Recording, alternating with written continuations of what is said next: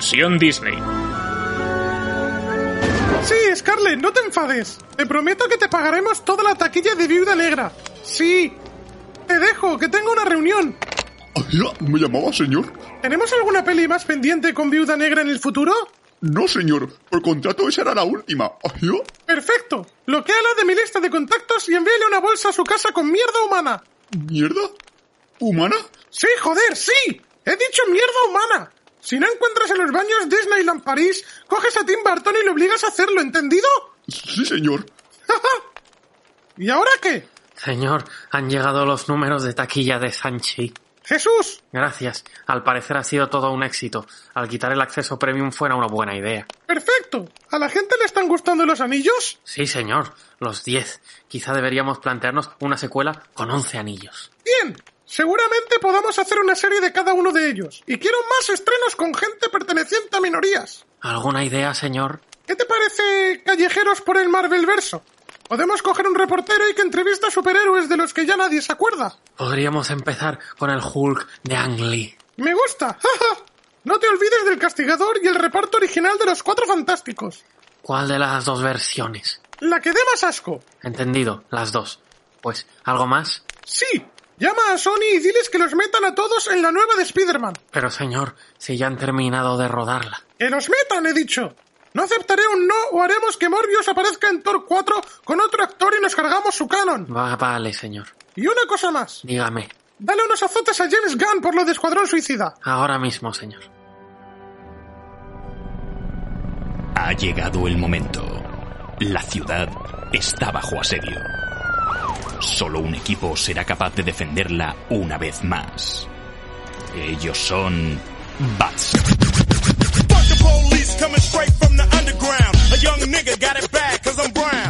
Muy buenas a todos y bienvenidos a GCPD, el programa de verano de Bat Señales. Sí, ya sabemos que la vuelta al cole es inminente y eso quiere decir que termina el verano, sobre todo si sois padres o si sois, si todavía vais al colegio y escucháis podcast, que no sé, sois como los raritos de la clase, supongo. Eh, pero en este caso, pues nosotros vamos a continuar, pero muy pronto, pues ya volverá eh, el nombre original de, del programa. Ya os avisaremos cuando llegue el momento. Pero mientras tanto, yo soy Manuel de Frutos y esta semana, pues he estado, he estado recopilando unos poderosos anillos eh, para poder conquistar el mundo y para ello pues eh, cuento con varios expertos en artes marciales que han formado conmigo esta super organización criminal y con ello uno de bueno uno de ellos en este caso pues es eh, Juanga ¿cómo estás? Pues aquí intentando meterme el anillo en el dedo, eh, pero no entra este. Me voy a buscar entre los nueve que me quedan. Muy bien, por otra parte también tenemos a Azul que ha estado practicando mandarín. ¿Cómo estás? Mira, mira, me son una frase de mandarín. Diez anillos tiene mi amor, me gusta cuando siembra el terror. Perfecto, serás el último al que disco, mate. Disco, Que- disco, disco, chino, chino, chino. Anillos. Por otra parte tenemos a Javi que ha estado practicando sus, eh, sus ataques de, de Wushu. Eh, ¿Qué tal esas artes marciales? Pues muy bien, aunque mi maestro me dice que tengo más talento para la técnica borracha, pero en fin, haré lo que pueda. Porque lo que no tienes es la voluntad del gelelo. Por otra parte, también tenemos a Dani, que es eh, nuestro, nuestro infiltrado, que se ha, ha cambiado sus rasgos faciales para parecer chino, pero ha sido tremendamente ofensivo para, para el público de allí. Eh, ¿Qué tal? Soy una zambla. Mil perdones. bueno, ay. Eh, pues sí, vamos a hablar sobre Sanchi y la leyenda de los Diez Anillos, eh, nueva película de Marvel Studios que a diferencia de como pudo ser Vida Negra, que fue la que vimos hace pues, un par de meses, eh, se ha estrenado única y exclusivamente en, en cines, así que eh, seguramente Simu Liu no va a denunciar a Disney. Me parece, ¿no? Menos mal. Los de Disney se han chinado. Efectivamente. Sí, la que sí que se ha enchinado es la, La es Scarlett, Scarlett sí, Johansson. esa sí se han Bueno, chinado. A ver, a ver en qué, a ver en qué queda todo. Pero hablaremos sobre esta película sin spoilers, que habrá varias cosas que, que contar igualmente, y después en la parte con spoilers, pues eh, hablaremos de otras cosas. Obviamente, hablaremos de las postcréditos que tiene la película, que eh, no sé vosotros, pero parece que es lo único que motiva a la gente a ver películas de Marvel. o no. Que luego es a ver, a ver qué pasa luego. Y, pero antes de eso, pues vamos a recuperar una sección que sé que os gusta mucho, queridos oyentes, que en este caso es El Batarang. ya conocéis las reglas del Batrang. Cada uno de nosotros tiene que recomendar o desrecomendar película, serie, videojuego, eh, libro de héroes de papel, eh, cómic, juego de mesa, etcétera. Así que va a empezar Sul. Vale. Tiene su minuto que empieza ya. Vale, es una película que se estrenó hace bastante poquito, eh, llamada Candyman, de terror, eh, producida por Jordan Peele. No sé por quién está dirigida, la verdad es que no lo he mirado, porque como sabes que es Jordan Peele, es nombre importante. Eh, ¿Qué nos cuenta Candyman? Es un poco el relato que tenemos de toda la vida cuando éramos pequeños de un señor que reparte caramelos en un colegio. Pues este, aparte de repartir caramelos en un colegio, te mata después. es un poco el río Verónica de que si dices cinco veces el nombre de Candyman, aparece y te raja el cuello y nos cuenta la historia de un pintor que se obsesiona con este personaje y hace que reaparezca de nuevo en la historia. Al estar producido por Jordan Peele, obviamente tiene un mensaje sobre el tema de, la, sobre el tema del Black Lives Matter, sobre el tema de la raza en Estados Unidos y en este caso sobre todo la brutalidad policial. La, ¿Qué problema tiene? Que es una copia de las películas de Jordan Peele, pero sin ser dirigida por Jordan Peele. Entonces es un poco otro producto más que no eh, impacta en nada. Tanto a nivel de terror no, eh, no da mucho miedo, tampoco tiene nada en especial, el villano tampoco es algo que sorprenda. Eh, no tiene prácticamente nada que sea reseñable, salvo una película entretenida, que eso sí es verdad, porque dura una hora y media y ya está. Muy bien, Candyman, eh, como apunte, eh, la directora es Nia da Costa, Eso, que no sé ni quién es. que creo que, que- es que creo que es debut. O sea que- Vale. Eso, Eso, eso explica explicaría muchas cosas. muchas cosas. Eso explica cosas, efectivamente. Pero hace poco la, hace poco iba, iba a encargarse de, de algo medianamente tocho, que ahora no recuerdo muy bien. Pero, pero sí está, parece que por lo menos la película está funcionando bien, aunque, aunque no te haya parecido gran cosa. Yo me la meteré en vena igualmente, a ver qué, a ver qué sale de todo esto. Pero sí, eh, está metida en el universo Marvel, obviamente, para dirigir The Marvels o Capit- la, la segun- las- lo que es la secuela de, de Capitana Marvel, se va a encargar ella. Así que nada, continuamos con este Batrang. Candyman tiene reseña en batseñales.com, por cierto, por si queréis leer, eh, leer alguna opinión un poco más extensa de Sul. Así que continuando, su, eh, Juanga, te toca a ti. Tienes un minuto que empieza ya. Pues yo voy a hablar de una serie de animación adulta de Netflix, que es de los creadores de Historias Corrientes, por si alguien es fanático de, de esta serie, como yo. Eh, hablo de Close Enough, que empe- salió en 2020, ha llegado a Netflix hace poquito. Y yo la empecé a ver pensando que sería algo como Historias Corrientes, pero me ha defraudado un poquillo. Eh, es decir, es una, eh, trata de la vida de una pareja joven de unos 29, 30 años con una hija de 5 que, y es su vida cotidiana, pero a final de cada capítulo, la, la historia cotidiana que narran en ese capítulo da mil vueltas de tuerca y se vuelve o gore, o extraña, o, o- hablan de caca, o algo extraño. Entonces, de 25 minutos que dura cada capítulo, molan los cuatro últimos. Entonces, a mí me resulta, me ha resultado un poquillo floja. Eh, de dobladores no conozco a nadie, solo está Jason Manzoukas, que es el tío que siempre dobla dibujos animados gritando, así que tampoco le destacaría por ahí. Jason Modafuka. Sí, el de ¡Wow! ¡Wow! ¡Me encanta! Ese Charry Day, Bueno, se parece. se parecen. efectivamente. Pues continuamos con este Batarang. Dani, te toca. Venga, Tienes 60 segundos que empiezan ya. yo os voy a hablar de una serie de Netflix que podéis encontrar en Netflix, que es Brooklyn Nine-Nine. Eh, es una serie policíaca que trata de la comisaría de Brooklyn 99, donde tenemos a personajes como Andy Samberg, Andre Brower, Tre- Terry Crews. Y es bastante entretenida. Es una serie con siete temporadas a día de hoy, con una octava que se tiene que estrenar dentro de poco. Y eh, trata sobre las eh, aventuras y desventuras que sufren todos los miembros de la policía de, esa comisaría. Eh, son varios personajes, de hecho, que tienen diferentes aventuras y van mezclándolo con todo. Y una curiosidad es que esta serie o te puto encanta o la puto odias, porque yo empecé viéndola y no me enganchó y la retomé muchos años después y creo que es una de las es una maravilla, es una maravilla de serie. Eh, como curiosidad tengo que deciros que cuando llevabas cinco temporadas la Fox la canceló, dijo hasta aquí, em, chao chao. Y al año siguiente la NBC la recogió a partir de la sexta y están yendo ya por la octava. Es decir, es que yo creo que es una serie que vale mucho la pena darle un intento. Sí, la, la serie mola muchísimo. Yo eh, creo que Andy Samberg mm, borda el papel de Jake Peralta y estoy deseando que salga ya la séptima en Netflix. Llevo esperando Es que- mucho tiempo. Sí, el, el estreno de la sexta ya tardó como un Por porrón tanto. En llegar. Pues Fueron como dos años, seguro, Fue, mínimo. fue por el parón, porque te digo, la Fox canceló la quinta. Y hasta que no lo cogió la NBC Mm. no, no siguió. Sí, no, no, pero ya estaba emitida la sexta temporada y tardaron mucho en ponerla. Ah, eso sí, eso sí. Y cuando ya, cuando ya se había estrenado la séptima, a menos que tengas Movistar Plus, que creo que ahí las series se, se podía ver bastante más o menos al día. Pero, pero en- si la veías a través de Netflix era, era un cachondeo en ese sentido. Yo la recomiendo bastante, me parece una, a mí me parece bastante divertida y que sobre todo tiene personajes secundarios bastante potentes. O sea, yo creo que, que es ahí donde, Hmm. donde funciona sobre todo. Es que tira de un elenco muy gordo, muy bueno, que tiene como 8 o 9 personajes principales que van mezclándose más o menos entre ellos, pero es que después tiene secundarios súper recurrentes que es que son buenísimos, pero buenísimos. El ladrón del Pontiac, que es uno de mis favoritos, que es Craig, Craig Robinson, eh, es que va apareciendo de vez en cuando y te, te- es que te partes la caja y ver a Terry Crews haciendo de Terry Crews en, como policía es, es espectacular. Yo esta serie sé que me la recomendó alguien hace muchísimos años, la empecé a ver y dije, no es para tanto, eh, para mí era una sitcom más, no me parecía muy entretenida y ahora es que me la he fumado en vena en menos de dos meses, las siete temporadas. Perfecto, pues vamos a continuar con, con este Batrank. Eh, le toca el turno a Javi. Vale. Tienes un minuto. Bueno, Que empieza ya. yo hoy vengo con el libro Marvel vs. DC, eh, de Rick Tucker, eh, editorial Planeta Comic.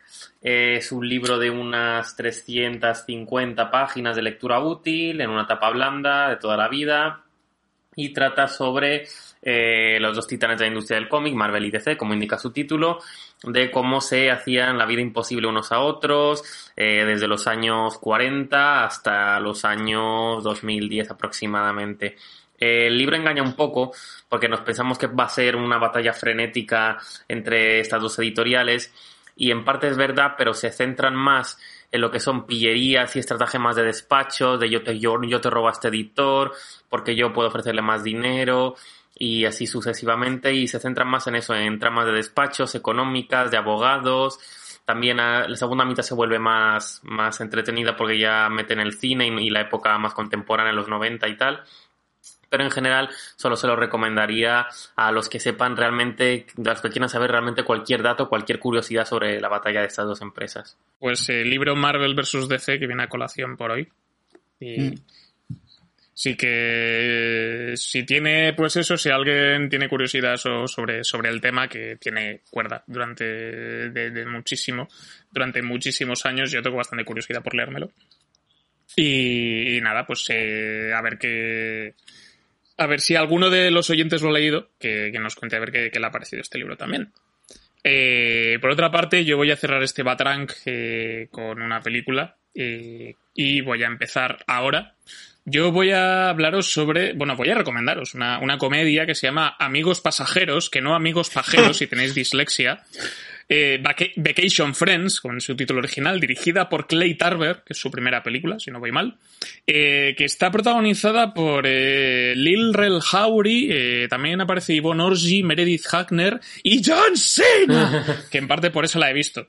Eh, podemos verla a través de Disney Plus y en este caso pues cuenta la historia de una pareja que se va de viaje a pasar las vacaciones a México, a un resort muy caro, muy exclusivo y tal, y allí de casualidad pues conocen a otra pareja, que sería pues la de John Cena y la de, la de Meredith Hackner, que están loquísimos y se emborrachan mucho, les meten droga en la bebida, bueno, se la lían parda, eh, dice y, y pasan muchas cosas, son para las par de noches que pasan juntos y la- nuestros protagonistas deciden no volver a quedar con ellos, pero ellos unos meses más tarde se presentan por sorpresa en el día de su boda, con divertidos resultados. Solo me ha dado tiempo de hacer la sinopsis, pero vamos, que la peli es muy divertida, es graciosa y que la veáis. Está guay. Yo esa la tengo Tiene crítica en ganas. más señales. está, está ya digo, está, está divertida. Así que, bueno, con esto ya hemos terminado el Batrang. Si hay alguna de estas cosas que hemos comentado, pues os ha llamado especialmente la atención, os lo podéis decir en el cajón de comentarios de de iVoox, como viene siendo habitual. O si ya habéis probado pues con algunas de estas cosas, eh, pues merece la pena que, que también nos lo hagáis saber, que eso siempre está bien. Así que nada, vamos a meternos en el meollo, en el asunto. Eh, espera- espero que no se nos caigan los anillos, eh, hablando sobre esta película. Sí que eh, dentro música de... de Kung Fu.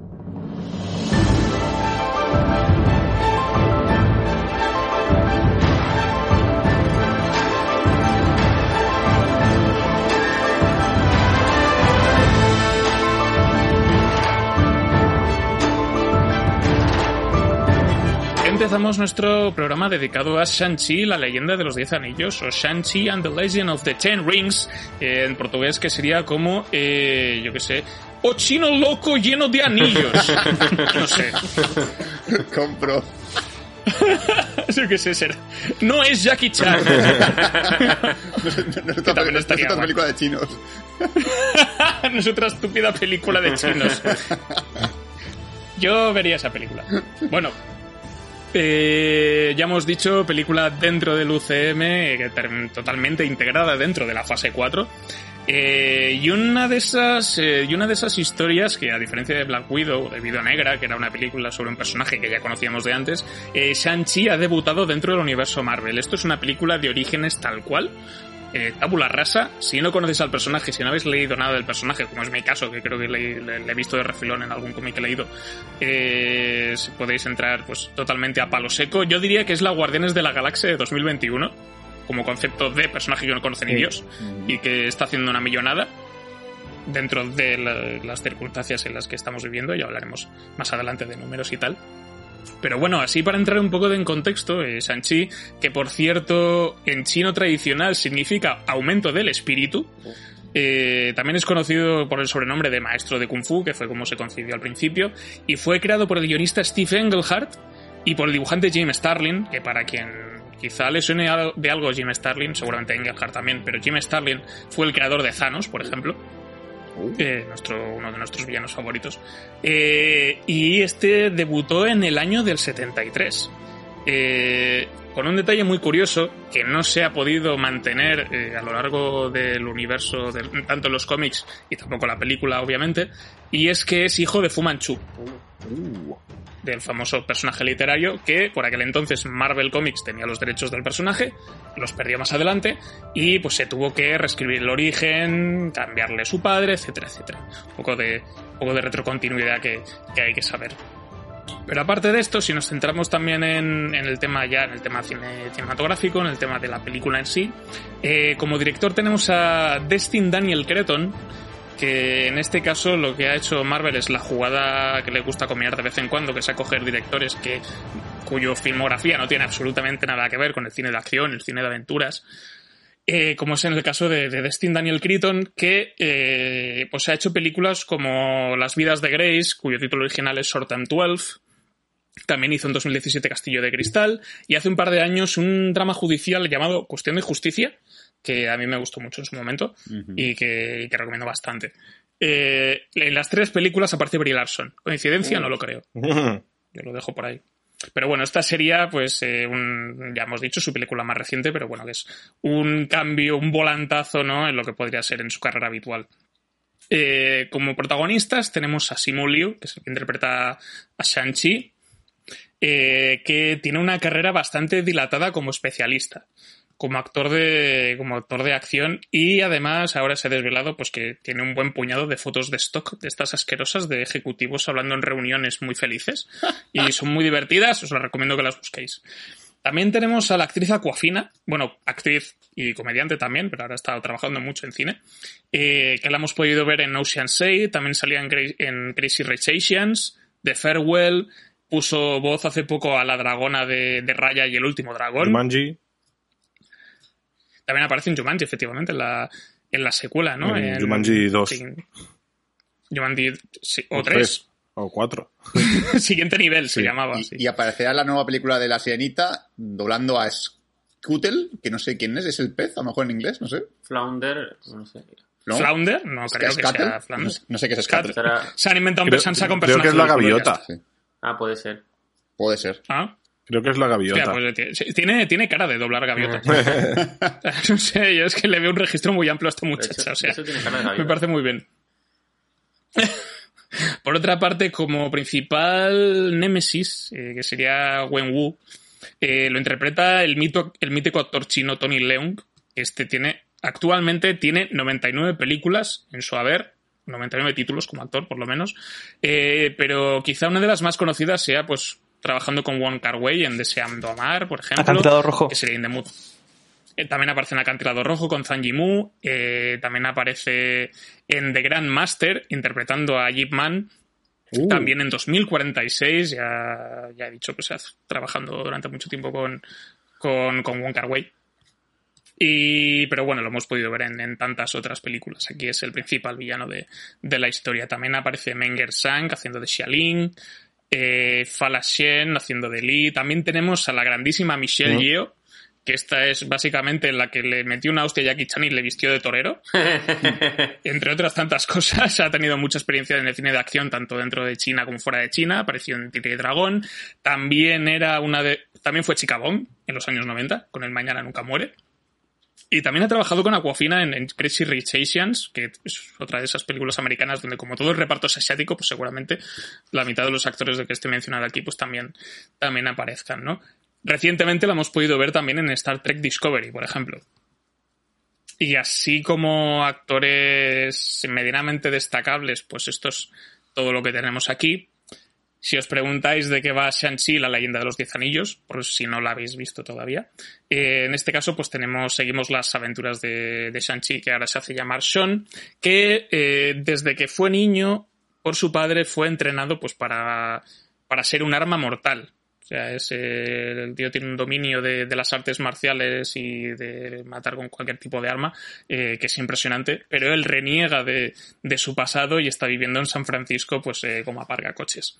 Hasta que el destino se pone, se, se, se, le vuelve a la contra y entonces pues su padre, que además es un señor inmortal que tiene en su haber eh, el poder de los diez anillos y por lo tanto una especie de organización secreta que se dedica pues a, acampar el mal a sus anchas y a decidir el destino del mundo, pues quiere que de alguna manera eh, su hijo pues eh, herede, herede el trono, por decirlo, de, por decirlo así.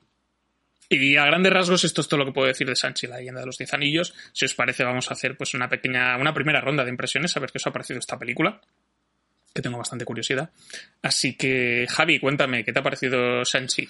Pues yo el hype me entró un par de días antes de verla, porque antes de eso, bueno, pues para mí era la película menos Marvel, de Marvel, porque el, personaje, yo no me he leído ningún cómic suyo y no soy, no tampoco me he leído demasiados cómics de Marvel, no soy un erudito, quiero decir, y no sé, no, no me cuadraba mucho con, con, todo lo que había visto de Marvel hasta la fecha, un personaje asiático, y no sé cómo lo podían empastar en, encima en el universo, en el UCM. Y lo que me he encontrado ha sido una película muy, muy, muy buena. A mí me ha gustado muchísimo. Eh, la sitúo justo por debajo de las películas top de Marvel, justo por debajo de las grandes. Eh, me ha parecido que tiene, la veo claramente dividida en tres actos. Eh, el primero y el tercero me parecen increíbles. Y el segundo es verdad que me, me, da un poco, no es que me dé bajón, sino que es, es claramente más pausado, más de presentación y desarrollo de guion y de la historia. Pero en tema de acción me parece una película brutal, eh, me parece una película carísima, donde el CGI rara vez canta. Eh, el guion me parece que está, que es bastante decente. La, el tema de motivaciones villaniles me parece que está ok también. No, me, las, me las puedo llegar a creer perfectamente. Eh, y, los personajes también no, no hay ninguno que, me, que me llegue a sacar de la película o que me parezca ridículo. Y en general, yo creo que es una película que destaca sobremanera en acción, con las coreografías yo diría sencillamente que son de lo mejor de Marvel en esta película. Yo creo que pocas películas tienen una coreografía tan buena como esta. Y en el resto de apartados no destacan, pero cumplen perfectamente. Entonces, yo esta película, vamos, salí del cine encantadísimo y para mí es eh, una gran peli. Genial, pues me, me alegro que escuchar que te, que, te, que te lo has pasado bien, con que te ha parecido Sanchi Piruli. Así que, continuando con esta ronda, eh, Dani, cuéntame qué te ha parecido Sanchi. Pues si esperabas ahora una contra, me sabe mal decirte que no. Eh, he flipado, para mí ha sido una gran y grata sorpresa. Yo iba con la, con la idea de, de ver algo que no me iba a gustar porque solo vi el primer tráiler, estoy intentando, con todo lo del universo Marvel, estoy intentando evitar eh, los spoilers, porque después te meten lo que te meten y ya has visto toda la peli. Y estoy muy contento con esta película, porque yo iba, yo iba con unas expectativas bajísimas, pero bajísimas. Pensaba que esto estaría, pues más o menos, si no al nivel, a la par que Black Widow, que para mí es una de las peores de- de- del universo Marvel. Y para mi sorpresa, como dice Javi, yo creo que está entre las mejores. Eh, la equiparo bastante a Iron Man, porque para mí Iron Man fue una sorpresa, fue algo fresco, fue un punto de vista bastante, bastante nuevo y agradable. Y me ha encantado todo, porque a pesar de ser una película tan china, tan asiática, encaja perfectamente con el mundo Marvel y sin, y sin abusar de, de- de personajes y del elenco que ya existe. Es decir, ha intentado levantar algo por sí solo, aprovechando el empujón de lo que es en realidad, porque no abusan de personajes que ya son recurrentes, no abusan de la aparición de personajes principales o protagonistas, engancha la historia, yo creo que la historia es de lo mejor que tiene, las habilidades son completamente creíbles, es un personaje que tanto te puede luchar con un Hulk como con la Viuda Negra, como con Ojo de Halcón, como con Thanos, y eso me gusta mucho. Un personaje que puede ser tan polifacético y tan, tan, tan polival- polivalente, me ha encantado. Los villanos me han parecido espectaculares, la historia engancha, y a pesar de tener tanto rasgo asiático, yo creo que la han sabido mezclar de puta madre. Es que para mí, yo solo esta película para mí solo tiene elogios ahora mismo. Pues yo creo, sospecho, por cosas, que Juanga me va a dar problemas. me, va, me va a traer la nota discordante en ciertas cosas. Pues. Pero quiero que, que me cuentes qué te ha parecido la peli. Pues. No, lo siento, pero no. O sea, es- Esa tensión. Eh, ahora, la, la putada es que no va a haber salseo en este programa y, y los oyentes se van a enfadar porque no hay Bueno, debate. bueno. porque- Sí, Vaya, pues que, todavía, posiblemente. que, que todavía no, no han hablado todos. eh. Paz de Marvelita, madre mía, siempre de ser. De mía, lameculos, claro, no sé qué, porque Zack Snyder hace cine de verdad y no Exacto. mierda. Bueno, ¿Cu- cu- ¿Cuántos paga Disney, hijos de puta? Un montón. Bueno, por algo imito tanto a Mickey, tío. O sea. te, ha dado- te, te dejo seguirle durante tres meses. Soy, Eso que hace esos soy el actores. doble de campo de Mickey.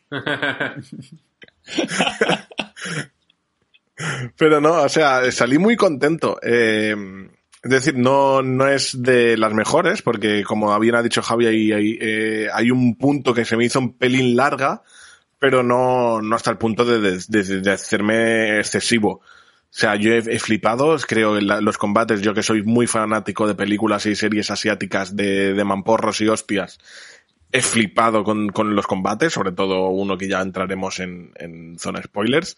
Luego, es verdad que yo creo que Imanol iba por aquí con mi nota discordante porque hay un poco de busia, pero aquí no me ha cantado. O sea, como está la fantasía de los diez anillos y todo lo que vemos al final, eh, pues aquí no, no, no ha sido en plan de joder, tío, me sobra. No, no, aquí empasta todo perfectamente. Y, poco más que decir, o sea, yo al, chico este no lo había visto nunca, al protagonista, al, Simu. Eh, Aquafina no la había visto tampoco en, en un papel tan protagonista. Y no sé, he salido muy encantado de, de- del cine. Estoy en dudas de si caerá en Blu-ray o no, porque, por lo que he dicho antes, eh, hay a lo mejor 10 minutitos que me sobran. Pero no sé, muy, muy, muy, muy contento. No puedo añadir nada más que no hayan dicho ya. Genial, pues vamos a pasar rápidamente a la siguiente opinión, que es la de Sul. Rápido porque hablo rápido, ¿verdad? Sí, sí, claro, también. Bueno, yo tengo que decir que estaba viendo ahora mismo nuestro, nuestro podcast de verano, nuestro JCPD, y llevamos una rachita buena, o sea, salvo el, por decirlo así, el tropezón que tuvimos con la de Snake Eyes. Hostia, tío, te friga y es con suicida y esta, yo no, o sea, yo no he intentado de, para tanto Blu-ray. o sea, mucha mierda por comprar. Y la verdad es que esta película, o sea, es, si yo en el podcast de Viuda Negra fui muy suave con mi crítica, ha conseguido que Viuda Negra es una puta mierda de película con esta película. Porque Sanchi, Sanchi me ha demostrado que realmente Marvel puede dar más. Porque todos tenemos un poco esa sensación un poco ya de que Marvel estaba un poco desgastada, que después de Endgame es complicado remontar. Y hostia, nos viene una película de Pente de Orígenes que yo empecé la película entrando en la sala pensando, venga, a ver, ¿cómo se conecta esto con el universo Marvel? ¿Qué pieza del puzzle es esta en el universo Marvel? Y, y pasan 10 minutos de la película y ya me da igual. O sea, me importa una mierda si aparecen los Vengadores, si aparece de repente el anillo de Thanos. O sea, me importa dos huevos. O sea, yo, yo solo quiero ya eh, saber qué es este personaje, de qué va la historia. Y creo que con, con si me pasase con 10 minutos, con 15 minutos me caían bien todos los personajes. O sea, tiene un carisma arrollador, tanto nuestro protagonista como Aquafina, que Aquafina me parece como un personaje brutal. O sea, yo ahora mismo, si, si no entra Aquafina en Los Vengadores, me voy a cabrear. Porque me parece un personajazo. Y en general la película está súper bien. Además, creo que demuestra que, que, cuando Marvel se quiere esforzar un poquito y hacer algo un poquito con más eh, cabeza que con que como lo hizo con Viuda Negra, con un villano complejo. Que el villano, por cierto, lo, lo voy a llamar en este podcast el Sanchipapa. Tenía que hacer el chiste. Eh, creo que demuestra que se puede hacer una película muy guay. Además, sobre todo, y aquí aprovecho para dar la, la pequeña puñalada hace un par de años cuando sacó Black Panther. Hostia, que Black Panther esté nominada por el tema racial y tal, y no esté nominada esta, que creo que lo hace muchísimo mejor que Black Panther, pero muchísimo mejor. Y es más racial. Ya sea porque, y es por ejemplo, la- y más racial. ya solo sea porque los villanos, porque el villano es mucho mejor que el de Black Panther, porque incluso las escenas de acción están bien rodadas, porque Black Panther se ve una mierda. Es más, los, movi- los movimientos de Sanchi me parece que son los movimientos que tiene que tener Black Panther, para que me sorprendiese, para que me pareciese como un personaje guay. Y, y realmente creo que la película eh, empieza con una cantidad de acción brutal. Es verdad lo que dice Javi, hay un, hay un segundo acto en el que la acción para un poquito para contarte un poquito más la historia, para matizar los grises de los personajes, pero después viene la orgía de acción y de hostias y de CGI que dices, bah, alucinante. O sea, yo, sinceramente, Sanchi me ha enamorado como personaje. Llega un punto en el que yo no entendía cómo se puede meter el Kung Fu en el mundo de Marvel, porque decía, joder, pero ¿cómo se va a meter aquí esto en gente con, con, con capas, poderes y magia? Y hostia, pero que ya ahí mueve perfectamente a Marvel, eh, perfectamente a Sanchi dando una paliza a Thanos sin ningún problema. O sea, lo veo capaz. Como que no sabes dónde meter el Kung Fu en Marvel, tío. Iron Fist. y, y la verdad es que es, un, que es un personaje que yo he dicho, creo que también lo habéis mencionado todos. O sea, a mí Sanchi me importaba dos huevos. Es decir, yo eh, he leído cómics de Marvel, no un montonazo, pero me lo me ha dejado bastantes. Y creo que en mi puta vida he visto Sanchi. O sea, no ha aparecido ningún crossover de los Vengadores que haya leído, ni nada por el estilo. O sea, si- y si ha aparecido ni me había fijado en ese personaje, porque lo típico, como cosa, tendría dos frases y ya está. Pero ahora mismo, yo no sé vosotros, pero yo he salido del cine pensando, hostia, me quiero leer algo de Sanchi, me, parece- me da curiosidad leer un poco de este personaje. Sí. A ver si es tan guay como en la peli. No, se- sería mucha Sí. casualidad que ahora las editoriales se pusieran a reeditar algo. ¿Te imaginas? Sí, eh, a ver, es que el problema con Sanchi, por lo menos en España, que es lo que he comentado antes del tema de Fumanchu, que sobre todo, por lo menos, las publicaciones clásicas que se publicó aquí salió, lo sacó Panini en Marvel Limited Edition, en una de estas ediciones así tochas, pocas unidades y tal, que dicen que está muy bien, que es de, que es de lo más, de lo más top que tiene el personaje, que no se ha reeditado precisamente por eso, por temas legales. O- Entonces, estamos ahí un poco muertos de asco con este sentido. Igualmente, Panini, a diferencia de con otras películas, se ha puesto las pilas y ha sacado cosillas de, de Sanchi más o menos que coinciden con el estreno de la película. Van a sacar un recopilatorio de historias. Eh, también hay han sacado una miniserie actual del personaje que no sé qué tal estará, pero que también está por allí. Y yo concretamente leí alguna cosa suya en un cómic de Domino que leí hace como tres o cuatro años, que ya ni lo tengo porque lo vendí, no me pareció gran cosa, y creo que es la única vez que le he visto en un cómic de Marvel. Y, eh, pero estoy como Sul, o sea, yo si, si pudiese, si hubiese alguna posibilidad de que esta, este Tochal eh, lo pudiese encontrar, pues ahora me apetece bastante. Aunque creo que a nivel de, de adaptación de historia y tal va un poco bastante por libre esta película. Y yo tengo una cosa, que es que lo he hablado muchas veces. eh, yo tenía muchas ganas de que metiesen Kung Fu en el universo Marvel, en el UCM, ¿eh? dentro de- del universo cinematográfico. Con todo lo que eso implica. Porque Iron Fist es una puta estafa. O sea, no hay, no vais a encontrar a nadie más traicionado por esa serie que, que el Menda. O sea, es, es una serie que me pone muy de mala hostia en ese sentido. Además, sobre todo, hacer recientemente que el coreógrafo de, que además es el mismo que el de esta película, eh, ya dijo en su momento que Finn Jones, que era el que interpretaba a Iron Fist, no quería entrenar, no quería ensayar, ensayaban las coreos eh, media hora antes, se nota mucho, o sea, porque además hay un vídeo en Twitter en el que te comparan escenas de combate de Chan-Chi con, con Iron Fist y es como, vaya. Eh, bueno, Qué triste. no hay color, tío. Y luego la, la actriz que, que interpretaba a Colin Wing, que era la, la chica de la serie, lo hacía muchísimo mejor porque ella sí que se lo tomaba en serio, ¿no? Según el, el coreógrafo de las peleas. Y aquí en este caso, por, o- por esa parte, Sanchi es la película de Kung Fu que yo quería ver en el universo Marvel. Por esa parte estoy muy contento, porque además estaba intentando hacer nota mental y salvo las películas del Capitán América, lo que es a nivel de peleas físicas, eh, yo iba a falto, bueno, la serie de Falcon in the Winter Soldier también lo tenía bastante pillado en ese sentido, pero no son las coreografías elaboradas con muchas florituras, que eso de vez en cuando a mí me gusta, me gusta, mm, o sea, tenía ganas de verlo. Y aquí Sanchi me la ha dado con creces, sobre todo con algunas escenas que yo creo que nos pararemos a hablar sobre ellas en spoilers, que me han parecido eh, pecato di cardinale. Eh, me han dado mucho gustito. Y no sé por qué de repente el prota es Son Goku, pero también me ha gustado. O sea, por esa parte, ¿no? Y, y hay un elemento que yo echaba de menos también, que se ha ido metiendo, pero con personajes ya conocidos, a través de las series de Disney Plus, que es el tema de expandir el lore de- del universo Marvel, de, de traer cosas diferentes, ¿no? Eh, que en este caso, pues es todo lo que es el tema de la mitología china, eh, el tema de los diez anillos, personajes nuevos, porque todos los personajes son nuevos, Mm. eh, y la mayoría funcionan. Y yo por esa parte he notado como cierta frescura. A La estructura y la narración pues son un poco el blockbuster de siempre, o sea, no vamos a encontrar nada especialmente nuevo, pero pero añaden elementos que para mí son muy interesantes y yo creo que es la mayor baza que tiene Sanchi. Y lo que habéis dicho, el, tema del valle que hay pues en un momento concreto de la película, yo también lo he notado. Tengo la teoría de que viendo la película por segunda vez, sabiendo lo que hay, se va a notar menos. No lo sé. Eh, igual me equivoco, pero yo estoy por ahí. Pero vamos, como es como película de acción barra aventuras, blockbuster refrescante, yo me lo he pasado súper bien. O sea, es, eh, es la Marvel divertida que, yo creo que, que necesitábamos y que merecíamos. Así que ahora tengo varias manos levantadas. Dani, cuéntame. Sí, que a ver, que hemos dicho que no hay odio y demás. Yo voy a escupir un poquito de mi bilis, que la tengo ahí guardada. Aunque me si- sigo insistiendo que me parece una película increíble y demás, a mí el personaje de Aquafina hay muchos momentos que me sobra.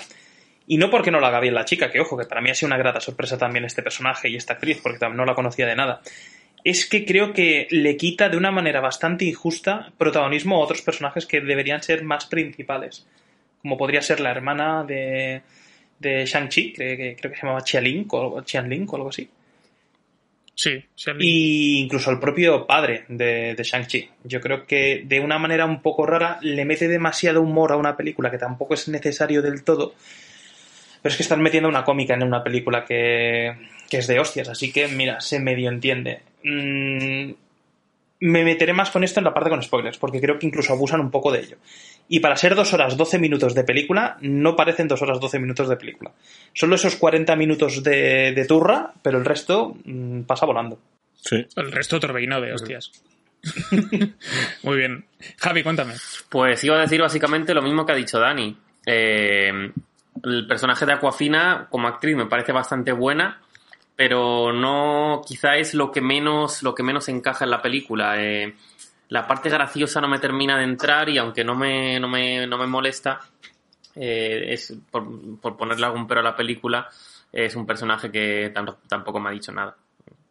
Eh, Lo que, lo que sí que me ha gustado mucho son los andamios de bambú. Eso me ha encantado. y, ¿Qué, qué- qué- en qué cabeza cabe hacer andamios así? y Pues, eh, China. En, en una punta 12 y una opción igual, Sí, así que... sí, sí, sí. En películas eh, de Jackie Chan. y es, que una ya- película tan bien hecha que, que es, aunque es realmente la, la- la menos Marvel de Marvel, eh, si no hubiera, si no hubiera mm, si no hubiera habido lo- los ciertos cameos que hay, eh, es una película que podría mm, ser de, de cualquier universo o no tener universo perfectamente y me seguiría gustando y seguiría queriendo una Sanchi 2, aunque no perteneciera a Marvel. Eh, es, que, es, que- es que es tremenda. Sí, sí, sí. Yo creo, eh, igualmente yo creo que sí que hay cosas que se le pueden criticar a la película y que ya, y ya profundizaremos en ellas. Yo por mi te- parte tengo que defender a Aquafina porque a mí eso es una señora que ya de por sí me hace gracia. Pero sobre todo en versión original, que yo la película la he visto doblada al castellano por, por cosas. Y me gusta mucho su voz en inglés porque es como, hola Homer. Y, y me da un plus de- o sea, no tiene absolutamente nada que ver con el registro que tiene en español. Hablando de doblaje, me hace mucha gracia que el padre, o sea, el personaje de Tony Leung, lo doble, no me acuerdo cómo se llama el señor, Juan Cuesta, el presidente de nuestra Oh. comunidad, Hostia, No perdón. me había fijado. que, Porque hace, hace mucho tiempo que, salvo buscando a Nemo, hacía mucho tiempo que no le, que no lo escuchaba Mm. doblando algo.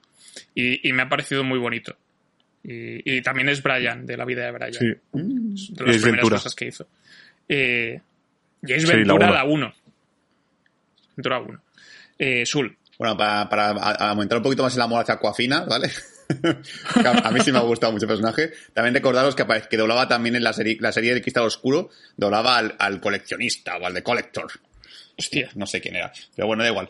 Eh, una cosa que me pasa a mí con el universo Marvel, y esto es verdad que en muchas películas lo he mencionado, sobre todo en aquellas que no me han gustado, es lo que habéis mencionado vosotros ahora mismo, que es el tema del humor. Eh, creo que aquí lo han conseguido muy bien medir. Creo que está bien medido porque no se me ha hecho excesivo. Incluso hay un personaje que no voy a revelar quién es, y creo que todos sabemos cuál es, que cuando yo lo vi dije, uff, y creo que, sabiendo que mucha gente opina que ese personaje es uff, han conseguido Ah. medir muy bien el humor Sí. de ese personaje. Por- porque creo que en el momento en el cual aparece, todos en el cine dijimos, Sí. joder, no. Sí. Y en- Menos yo que dije, joder, sí. Ah, pues para ti. Porque yo estoy enfermo, pero, pero en general, yo me- la, la gente, creo que la cosa estaba dividida entre hostia no y entre quién es ese. O puede Pero ser. está un poco mezclado, sí. Puede ser. Y la verdad es que incluso allí saben que está, bien- está muy bien medido y creo que la, la- la- la película sabe que es consciente de que, de que no puede meter excesivo humor porque, bueno, porque la película también tiene que tener su, su trama seria y todo el rollo y quizás la parte seria es la que a lo mejor también me molesta un poquito por poner un poquito de efectos porque son tópicos que ya hemos visto. O sea, lo del ser elegido, lo de ser más poderoso, no sé qué, eso ya está visto ya y creo que en, parte nos sorprende en ese sentido. Pero como decís vosotros, la narración es como un poco más distinta y creo que anima mucho más. Yo es que la verdad, eh, si esta, esta, esta película obviamente tiene conexiones con el universo de los Vengadores, con el UCM y tal, pero si quitas esas conexiones, tipo escenas postcréditos, cameos y tal, yo mm, ningún problema. Es decir, como película individual me parece que funciona fantástico. En cambio, Viuda Negra sí que admito que Viuda Negra está un poquito impaciente por escena postcréditos, en plan de, vale, hay Viuda Negra que escena postcréditos tiene para conectar el UCM nuevo, ¿qué va a pasar? Pero aquí, si por lo que sea se apaga la luz, nada más termina la peli y no veo la escena postcréditos, me daría igual. Diría, bueno, ya está. Pues que si la película me ha gustado, que me da que la escena postcréditos conecte con el universo Marvel. Me da igual. Y eso creo que realmente es un mérito, porque, porque hace tiempo que Marvel no conseguía eso. Y ahora, sinceramente, el high con los Eternos está, está alto. Sí. Porque, joder, porque veo que esto de hacer productos nuevos vuelve de nuevo a funcionar, ya estoy con ganas de ver más. Veremos a ver si luego Eternos es un coñazo, pero... si luego nos pegamos una hostia, pero... Claro, Pero de momento está ese reo de decir, bueno, no, a ver, a ver, que parece que la cosa vuelve de nuevo a arrancar, a ver si que tenemos aquí una cosa de- con- entre Loki y, y Sanchi, yo he vuelto a recuperar la fe en Marvel. Lo digo por si hay gente que escuche este podcast y diga, yo de Marvel estoy hasta la, cojo, hasta la polla ya. Mínimo con estos dos productos, puedes un poco recuperar ese espíritu de a ver qué hacen los, qué es lo siguiente que viene. Claro, es que es, es lo que nos, nos ha hecho un poco recuperar la esperanza en la siguiente fase de Marvel, ¿no? Porque todos estamos, lógicamente, con, con el pensamiento de, de, de qué va a pasar ahora, porque se dejó el listón muy alto en la fase anterior. Hay personajes que se han ido, actores que han terminado el contrato, y claro, cuando cambia, cuando se cierra un ciclo, siempre está la incertidumbre. Y lo único que, que puede hacer Disney es lo que está haciendo, es hacer que funcionen nuevos personajes, porque el chicle de, de los anteriores tarde o temprano se gastará.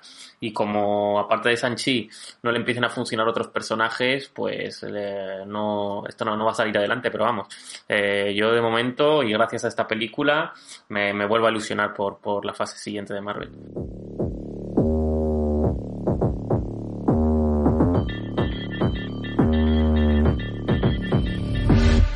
In but you're too tame. I ain't I appreciate the grain. Never me it's only two.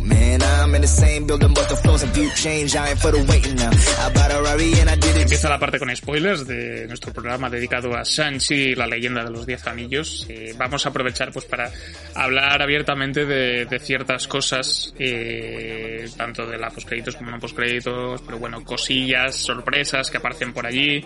Eh, ha mencionado un personaje que sale durante gran parte de la película, un poco avanzada la historia, que es Trevor, interpretado por Ben Kingsley, que aparecía en Iron Man 3 y aquí ha vuelto. Tengo que decir que me chafaron la sorpresa porque fue a la premiere de la película, Ben Kingsley. Así que sabía que salía, no sabía en qué momento, eh, pero bueno, se, se te chafa un poco la idea, ¿no? Eh, lo que aquí hacen con el personaje es una especie de, de retcon, ¿no? Eh, un poco de retrocontinuidad con la movida de que En realidad se aprovecharon de la figura del mandar de los diez anillos y tal, se inventaron al personaje del mandarín, contrataron a, un actor, un poco lo que explica en Man 3, pero que en realidad los diez anillos existen, existen de verdad y tenemos al personaje de Tony Leung que que se dedica, que están un poco inspirado en él y al final es como que reclama su nombre otra vez, ¿no? Y lo tienen encerrado y secuestrado. Y a partir de aquí, pues con erótico resultado. Sul. Sí, bueno, para recordar un poco a los espectadores, había, había un momento en el que se puso de moda en Marvel hacer como mini cortos entre las películas y tal, y había un corto en el que te dejaba claro ya que Ben Kingsley no era el mandarín de verdad, sino que había un mandarín mucho más, que estaba Ben Kingsley en la cárcel y aparecía de repente un nombre que le buscaba y tal, que, era, que el mandarín de verdad te busca, y un poco como introducir que, que no, que el mandarín de Iron Man 3 era una broma, que existía de verdad. Que, a- lo, que aquí han dicho, no vamos a poner nombre mandarín porque el nombre mandarín es un poco ofensivo. Hombre, Y es que realmente me eh, esta película han intentado, adaptarlo fielmente a los cómics, porque los cómics tenían como muchos tópicos raciales que por suerte han, que han conseguido eliminar, porque creo que el villano tenía un dragón que se llamaba Fin Fan Fum. O sea, no te digo más. Bocadillo No de puede ser, sí. tío. Tienen. Sí, no, y y los anillos, y los anillos eran anillos, literalmente, que llevaba uno en cada mano, cada uno tenía una, un poder diferente. Supongo que para alejarse del guantelete del infinito y de las gemas, han decidido convertirlos en aros de. Eh, en este caso son como una especie de pulseras que lleva el personaje que se remiten bastante a, a este tipo de pulseras de acero que llevan en muchas películas de artes marciales de Eh. los años 70. Ujú. Que también aparece. Hay un personaje en Confusión. Hay un Que por hay- cierto, está eso, el póster de. Confusión en la película. Eh, y de Warriors también por ahí. Bueno, eh, uno de estos personajes lleva este tipo de anillos un poco pues para, para atacar y para, y para bloquear ataques. Entonces, a mí el cambio, como porque conozco, sí que conozco más cosas del mandarín que de, que de Shang-Chi en los cómics, a mí el cambio me parece que es efectivo, porque te distancia del guantelete de las gemas del infinito y además creo que le sacan bastante partido en las escenas de acción. O sea, yo creo que es bastante espectacular, tiene como, tiene, es como una navaja multiusos de, de anillos, o sea, puedes golpear con ellos, lo puedes usar de látigo, puedes eh, lanzar pulsos, eh, puedes saltar mucho. Me recuerda Eh, vagamente etcétera, etcétera. al- a los anillos de los Lanterns, Sí. salvando las distancias. Mm, Bueno, sí, en, en cuanto que puedes hacer cosas eh, bastante variadas, sí que sí que puede llegar a tener sentido. Sí, es que hay que mencionar, por ejemplo, el tema del prólogo inicial, me parece maravilloso. Es decir, yo, También. es una maravilla de acción y de introducción del personaje del villano que es, que es fantástico. O sea, yo creo que realmente los anillos dan, dan mucho juego. Vuelvo de nuevo a remitir mi, mi puñalada anterior. Black Panther, por favor, aprende de esto, porque que Black Panther, sinceramente, la acción no tiene, aparte de, ser toda, de ser toda de noche, era como, vale, pues Es es, es muy ágil y te, te araña mucho y tiene como escudos. Pero joder, los putos anillos, tío, me parece que la, son la puta leche. O sea, la imaginación que hace con eso hacen escudos, hacen látigos, hacen de todo, tío. Es que si es que puede hacer hasta un váter si quiere con los, con los anillos. Ojalá que hagan Porque salga los huevos. Y creo que realmente ahí, con introducción de ese villano, ya, te- ya estás con el, con el, con el, un poco el, el, mo- el momento de decir, hostia, vale, este tío es un hijo de puta, a ver cómo se resuelve todo esto. Y luego te Sí. introducen el contacto del personaje Sanchi, que es un aparcacoches pringao, ya empiezas a ver un poquito ese rollo Marvel de vamos a meter un poquito más de chistes y comedia, pero es que enseguida viene la escena del puto bus y yo estoy flipando como un puto loco. Es como, pero ¿qué cojones es esto, tío? ¿Qué, qué, qué puta maravilla es esta de acción, por favor? Sí, desde, Sí, sí. desde nadie no se veía nada así igual en un bus. Sí, joder. Desde Speed, que, es, una, es una combinación rara entre Nobody y Speed, esta escena. Y, y que funciona. Y diría que incluso es mi escena favorita de la película. Sí, estoy contigo. La del bus la que más me gusta de todas.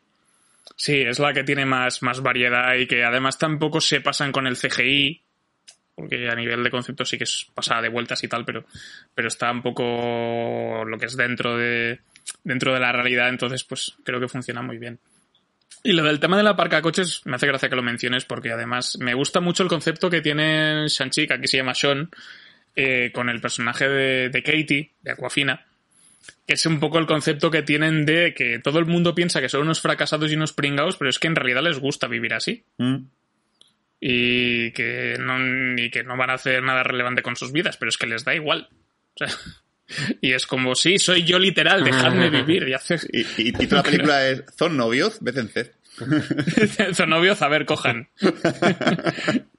Básicamente. Juan, Sí, lo que yo iba a decir, de, hablando del, del mandarín de Iron Man 3, que aquí aparece otra vez Ben Kingsley, eh, no sé yo si llegas a, también, llega también a ser un, un poco de crítica a la decisión de hacer eso. Porque me acuerdo que hubo una crítica bien fuerte por parte de los fans de Marvel y del mandarín y todo eso. Y aquí es como el personaje de, de, de Trevor dice de, sí, bueno, luego vi que el productor, eh, el produ- que hice un fallo al, al interpretar ese personaje o algo así. Es como, uy, ahí hay metacine ahí, hay crítica. Entonces no sé. Y, y luego también coincide con vosotros que, que la escena del bus es increíble. O sea, todo lo de cómo se mueve entre los barrotes es brutal. Yo ya con eso ya dije, esta película me va a gustar muchísimo. Un poco también el juego que hace con la gente, los, la gente que hay dentro del bus y tal, de ay, me caigo sin querer y le sonrío a alguien y luego le robo el portátil a la chica y se lo parten en dos. Y, y no Y luego también me, me, me resultó muy gracioso que te, te están presentando al personaje del padre, no sé qué, que tiene mucho dinero porque era durante miles de años ha ido a- acumulando poder y dinero y bla, bla, bla. Y luego te presentan directamente a Sanchi, a Sean, que se levanta de la cama y dice, bueno, vamos, y te encuentras un pedazo coche, baja, enfocan al pie y tú dices, coño, va a ser un rico de estos tipo Iron Fist, Sí. y es el la parca coches. Eh, Ahí es, ese chistito de, de, de nada, que porque tampoco es que sea un chiste muy rebuscado, me, no sé, me, me hizo que, que, que quisiera que amara más al personaje de Sean. Qué fácil de complacer. Yo siempre. Un Ferrari ya me basta. Sí, a, mí- con el tema de, de, de haciendo de Sanchi, lo que pasa es que en los pósters, sobre todo, me parece que tiene muy cara de, de pan. Muy cara de, No me generaba demasiado simpatía. Entonces también me ha sorprendido en parte que el, actor creo que se ha sabido hacerse con el personaje y según iba avanzando la película me iba cayendo mejor. Y al final creo que es un, es un protagonista que funciona muy bien por esa parte, no solamente de que sepa partirle la cara a la gente. Javi. Sí, yo quiero poner en valor, eh, en primer lugar, el- la, la de- la decisión de, ya sea eh, conocido o no, poner un, un especialista en un papel, en un gran papel de, de una película. Y en cuanto has dicho tú que era una que, que también había sido especialista o es especialista, me ha venido a la cabeza eh, Ray Park, eh, Darth Maul. Eh, para mí, Darth Maul en su momento y sigue siendo eh, el mejor Sith y casi casi el mejor Jedi, la, la mejor pelea de sables láser que he visto en toda la saga de Star Wars. Y eh, precisamente por, por las volteretas que daba, por cómo actuaba, por, por los gestos que hacías, o sea, te, te, te vamos, te, te entraba por dentro esa pelea. Y en Shang-Chi ocurre lo mismo, y no es casualidad porque si, si quieres hacer un- una buena pelea, unas buenas coreografías, aparte de, de- de las grandes estrellas como Jackie Chan, Bruce Lee, eh, el que mejor, la que mejor eficacia te va a dar va a ser un especialista porque se dedica a eso. Entonces, eh, vale que una cara conocida te va a traer gente, pero no sé, aunque los especialistas muchas veces hagan escenas eh, que donde no se le ve mucho la cara o se le puede camuflar, mm, yo mm, pongo muy en valor siempre darles papeles protagonistas a, a- a gente como es y darles oportunidades porque estamos viendo que sale bien. Eso en primer lugar. Luego, quiero hablar del villano. El villano me parece el antimeta total, y lo digo en el buen sentido, me parece muy bien, me parece el antimeta del cine. Porque físicamente mm, no es el arquetipo que estamos acostumbrados a ser, o como se ha puesto muy de moda, americana con capucha, o muy corpulentos, ¿eh? muy Calvos. corpulentos, por ejemplo, o, o que estén mazados o fuertes en general. Este no, este tiene un físico pues, pues muy normalito, un fibrado, delgado, eso por un lado. Eh, después, también me parece muy antimeta en que eh, rompen completamente en usar el poder, el poder del amor para el bien. Esta vez usan el poder del amor, pero para el mal. Me gusta mucho que gracias a la obsesión que tiene con su mujer, sirva como, como canalizador y como cinta transportadora de, de las motivaciones del villano. Porque me parece algo muy real. Porque ¿quién, quién, quién no hace gilipolleces por amor en la vida real? Entonces, eh, me parece algo totalmente realista. Y. mm, eh, Que que eso diga el rey Juan Carlos. Espero que no tantas. Eh, Pero bueno, eh, en general decir que el, el villano me ha parecido, me ha parecido muy, muy, muy, muy antimeta, muy, muy guay. O sea, no sé qué pensáis vosotros, pero a mí este villano también es de los que más me gustan de toda, de todo el universo Marvel. Genial, Que- pues... sí, Una, pequeña pendencia antes de, de acabar el personaje de Trevor, que no he mencionado nada sobre él, que lo he dicho, que creo que la película está muy en medida su, su humor para que no os raye mucho. Es más, diría que el diálogo mejor más largo es... Hay dos diálogos que son largos con él, que es la introducción del personaje, que te hablo del tema de Macbeth y tal, que me importa dos mierdas, porque me parece un chiste malísimo. Pero el segundo diálogo en el cual tiene presencia y luego a partir de ahí desaparece un poco el personaje, es el chistaco del planeta de los Brutal. simios, que dentro de lo, to- de lo tonto que es el chiste, porque el chiste es muy tonto, es, es- es- es de, es un nivel de es de un nivel de retraso que me parece buenísimo. O sea, A mí me gustó, me gustó mucho. Y me gustó también que recuperaran el personaje, porque yo fui de los que dijo, ay madre, cuando lo vio, porque en su momento me sentí muy engañado, me, me pareció una falta de respeto lo que hicieron, porque te lo vendieron como algo que no era. Y, y ahora que lo hayan recuperado medio para reciclarlo, medio para hacer parodia de sí mismos, me pareció una idea muy buena. Y de hecho me, me funciona más de recurso cómico que, Aqua, que Aquafina. Sí, completamente. Y mira que no me gusta el personaje de Trevor, pero es que Joaquina sí me, sí me llegó a atragantar un poco. No abusan tanto de él también, porque también es el típico tontito que sale en cuatro escenas y fuera. Hmm. Pero, Mm. pero es que Aquafina se acaba haciendo muy pesada. Aparte, no me gusta tampoco el Deus Ex Máquina de, de, los, de los amigos de los protas, porque aquí Aquafina no solo Sí. está de recurso cómico, sino que acaba siendo una, una arquera importante en la trama de la película, y eso a mí me rechinó mucho. Sí, lo es. Un poquito. ¿Cómo? sí, es, es un poco para justi- para hacer que el personaje no sea demasiado pasivo. Mm. ¿no? Sí. Intentan darle intentan darles pues su participación en la batalla y tal, aunque creo que Trevor lo hace muy bien, que es hacerse el muerto. Sí. Me parece fantástico, también me parece muy gracioso. Pero, pero sí, con Aquafina a mí sí que me, me salta un poco por ahí. Eh, la parte cómica me funciona bien, pero es, es un poco lo que estáis diciendo, ¿no? De cómo tienen que intentar que el personaje aguante todo lo posible a lo largo de la película y se les acaba ocurriendo esa parte, ¿no? Aunque cuando consigue acertar con el arco y le pone la cara al, al- al- cómo se llama el instructor que tiene aquel, el señor viejo. En plan, ¿has visto eso? Que me hace mucha gracia. Pero, pero lo puedo llegar a entender. Hay una cosa interesante también, a nivel de, de guiños, y ya estábamos hablando de recuperar el personaje de Trevor, que es que aparece también un personaje que ya habíamos visto en la fase 1, que es Abominación. Ah. ¿Es abominación? O sí. Lo que pasa es que el diseño es diferente. Es que el diseño ha cambiado, pero es más parecido Ah. al cómic. Eh, coño, es que yo- lo vimos y dijimos, cuando después de salir al cine que fuimos a ver la Juan Javi y yo, dijimos, ¿es abominación? No, pero no, porque es como un tipo pez, entonces no debe serlo, debe ser como otro, otro experimento. Es un hombre pez. Yo estaba pensando que era el, el de los héroes de los grandes lagos. Sí, ahora que lo dices, porque en un vídeo, en el vídeo de TikTok que pasé yo por el grupo que tenemos de WhatsApp, es verdad que salía también con las, como con las escamas, las branquias esas, sí. Sí, en, en- es, es que ya es que ya digo, en los cómics Abominación tiene un aspecto muy parecido al de al que tiene en la, en la película de Sanchi.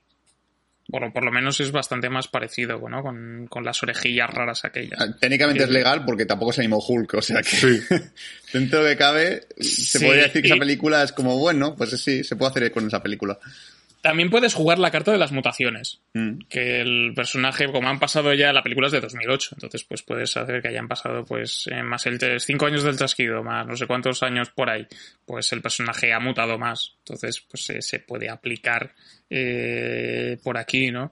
Y al mismo tiempo que ya reaparece Abominación, tampoco te explican por qué, es más un guiño. Pero una pregunta, Para para aquellos que no nos fijamos, ¿dónde sale eh, Sí. Abominación en la... La pelea contra en, Wong. la- en el- No, a ver, sí, en, en esta, en esta película del cine lo vi, Ah, vale. gracias, pero ¿en qué otra película Ah, en sale? Iron- Es que... El Sí, Increíble Hulk. eso. Ah, salen en Increíble Hulk, vale. Es el, es el, el- el villano, es el Roth. Tim Roth. Perdón. Ah, Roth, sí. Eli Roth es el director. Tim Roth. Es el villano también, sí. Claro, claro. Entonces, eh, el, el personaje pues salía ahí con algo que tenía pues aquí el diseño un poco más grisáceo con las escamas que parecía uno de los monsters de Space Jam. Sí.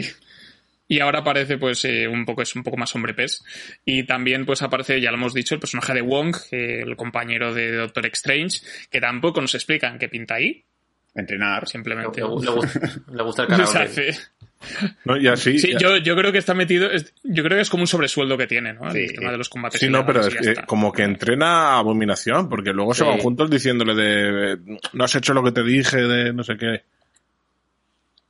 Pero yo creo que es porque los combates están amañados. ah, ser puede ser. Podría ser. Como en el pressing catch. Yo lo ¿Eh? entendía ¿En así. el Precipicio de tamaño? ¿What? ¿John Cena? ¿Qué Hulk Hogan? ¿Qué? Entonces yo, yo creo que es, que es un poco esto, ¿no? Estos serían los, los dos... O sea, esto sería por, por los principales cameos que, que aparecen en, en esta película, ¿no?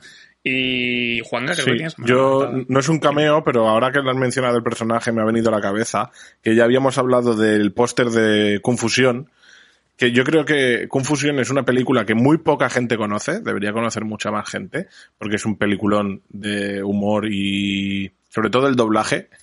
El doblaje es increíble. Ah, pues, a chocolate. ver. El polo de limona. Eh, chocolate.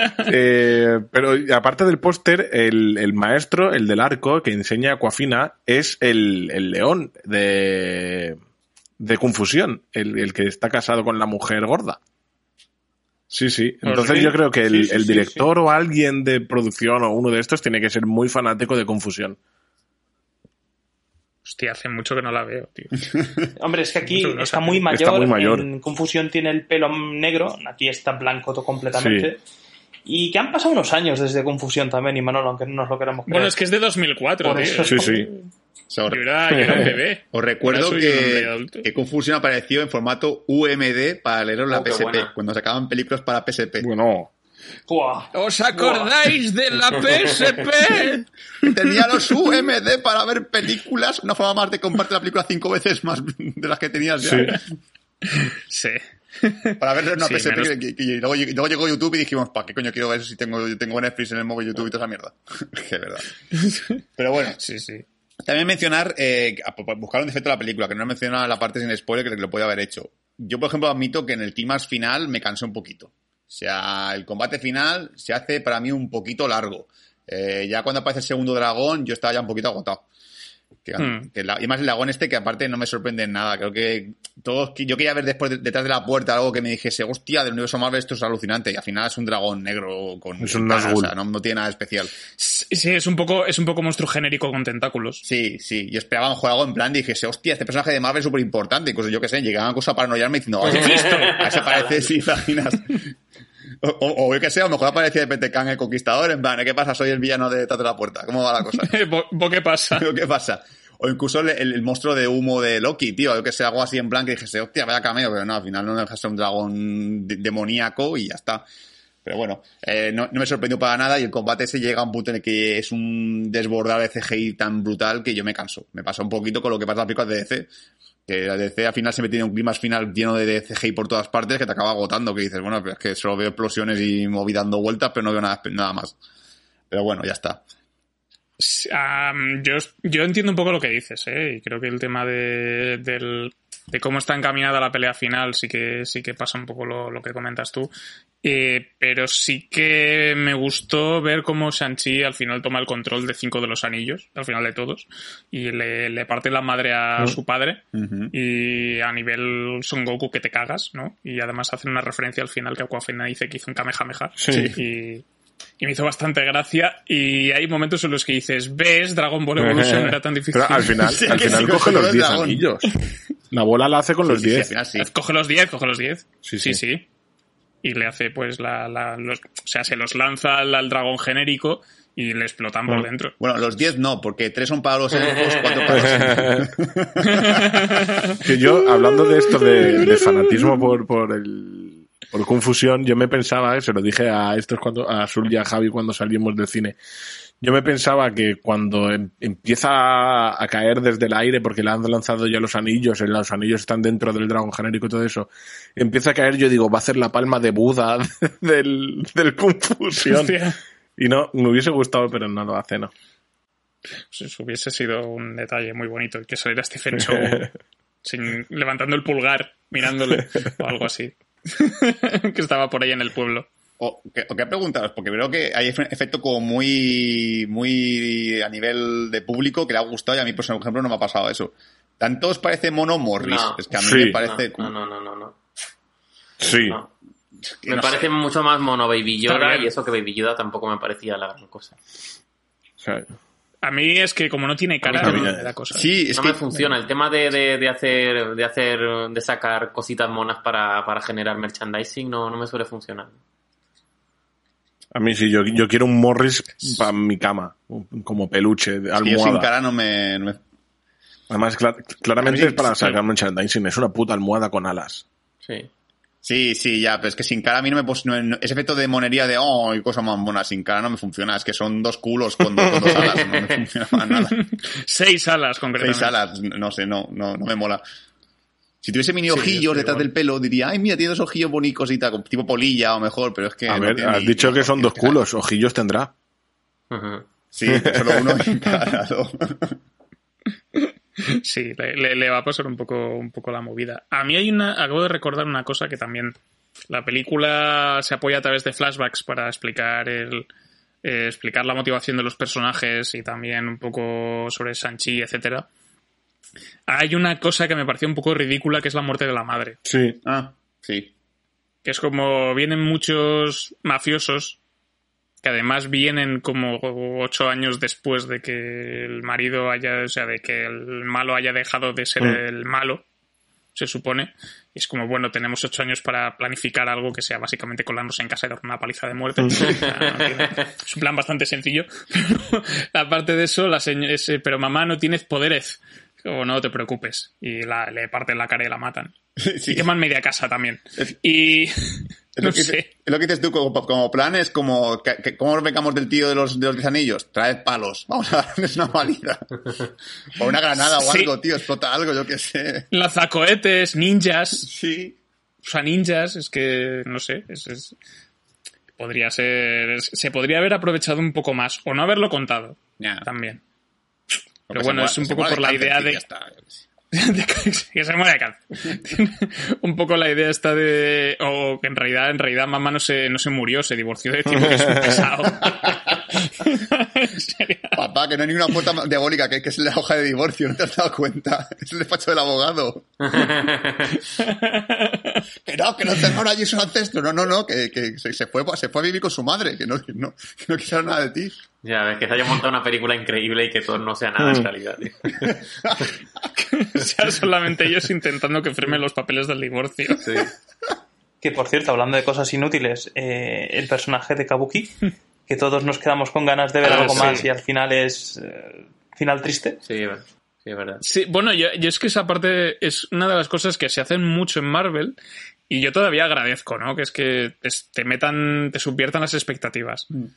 Entonces con el personaje Kabuki que, has- que has dicho tú, eh, me funciona en parte. Y luego también con el Razor, el puño navaja este, El Razor Blade, sí. que también... El Razor Blade, que también es, Fist. mm, que está siendo villano temible y luego, luego se vuelve como una especie de aliado y tal, pues también... O sea, entiendo que, que pueda picar un poco, pero por a mí no me molesto. No, a mí tampoco. sentido. Porque me gusta que hagan esas cosas todavía. Bueno, hablamos de los postcréditos. Sí, yo creo que sería interesante. Bueno, yo antes Eh, de nada quiero hablar de, de la escena del edificio de, de- de los, de los andamios de bambú. ¿Te, te han gustado, te han gustado los andamios, eh? Joder, es que los andamios, o sea, yo fui el único que se quedó choqueado cuando vi andamios de bambú. O sea, realmente se utilizan andamios de todas las bambú. películas de Jackie Chan. Creo que no hay película de Jackie Chan que no Sí, haya yo creo que yo- bambú. deben, de estar, deben de estar muy extendidos en China y en Hong Kong. Joder, sí que tienen bambú. tío. No sé. No, es que además, Y- la- le iba le iba a mencionar creo que Dani me parece también, que la escena es un homenaje a Hora Punta 2, porque hay una escena de Hora Punta 2 que es igual eh, que está con Jackie Chan. Exacto. Ah, Es completamente claro, también, también me parece tremenda Sí. la escena en sí. O sea, eso, una cosa no quita la Sí, otra. sí. Sí, sí, sí. Está, Es- está muy bien, es está muy bien. Sí, no, y además eh, el, el tema Big Jackie Chan Energy que tiene la Mm. película, eh, yo creo que está, que está muy bien aprovechado, salvo un poco el, el final, ¿no? Que ya es como blockbuster chino, Mm. De un poco de toda la vida muy, muy excesivo y muy grandilocuente. Que a mí en general los VFX me han gustado, pero hay momentos, sobre todo, que, que hay mucha persona de goma y me Sí. saca de me saca de, de los momentos, es lo que no me acaba de, de gustar del todo, pero bueno. Entrando en tema postcréditos, la primera de ellas, que es después del primer bloque de créditos principales que tenemos, eh, enlaza directamente con el final de la película, en el que Wong se aparece con un portal y le dice a Shang-Chi a Katie venirse para acá, que os tengo que explicar movidas. Y aquí es donde pues está Wong explica, intentando analizar estos 10 anillos y ver que, de qué material están hechos. Dicen que tienen. que es muchísimo, muchísimo más antiguo. Y como cameos tenemos a Bruce Banner y a, y a Carol Danvers, la Capitana Marvel, que eh, los que decían que, la, que estaba Marvel muy enfadado con Brie Larson y que Capitana Marvel 2 iba a ser un fracaso y que se le van a quitar de encima. ¿dónde estáis? ¿Eh? ¿Cobardes de mierda? ¡Hijos de puta, venid aquí! bueno, Ay, pues eh, me, me, me parece curioso. te- teorías. Por lo, Sí. lo poco que he podido investigar yo, se dice que, claro, hay un momento en el cual se ponen a, investigar los anillos y dicen, le preguntan si, que no, es de, no es de origen alienígena, sino que parece que está en la Tierra y tal. Parece que conecta mucho con los Eternos, ¿vale? Porque va a entender un poquito que es, que es una baliza que avisa a uno de los Eternos o algo por el estilo, ¿vale? Porque también hay teorías de que a lo mejor, nos pensamos también que a lo mejor avisaba a Galactus o algo por el estilo, pero claro, si no es alienígena, en un principio tiene que ser los Eternos, que son los que en un principio han estado en la Tierra durante años. Entonces se entiende que, es- será, que esa es la teoría principal de que son una posqueditos conectando con los Eternos. Pero no sé si algo, tiene algo más. Yo tengo algo, pero es propio. Y yo lo conecto más con Kang. Mm, Apetecán. Porque es algo que también puede ser de cualquier época. Porque el tío en teoría, es- en teoría es también eterno. Y es tecnología muy avanzada, cosa que a Kang le encanta también. podría ser. Mm, Ujú. Podría ser que fuera realmente moderno, pero que se perdió hace mil, mil, mil, mil millones de años. Entonces lo toman como algo muy antiguo. Algo así. Yo había pensado en algo así. Es una posibilidad. También veo factible lo, del tema de los eternos. Más que nada porque cuando nos pensamos que, eh, que Marvel hila una cosa con otra cosa, siempre nos vamos a algo muy rebuscado y muchas veces es algo más simple y más directo. Lo de los eternos pues tendría sentido. que Es una película que viene dentro de poco, tiene lore nuevo, conectas una cosa con la otra y mira, que la gente le hace un poco de gracia. ¿no? Es que precisamente como tiene mucho más sentido que sean los eternos, yo por eso apuesto por Kang. Sí, por el, por el plot twist, Exacto. velocidad a tope. Oye, pues molaría bastante. Bueno, las dos me molan las teorías.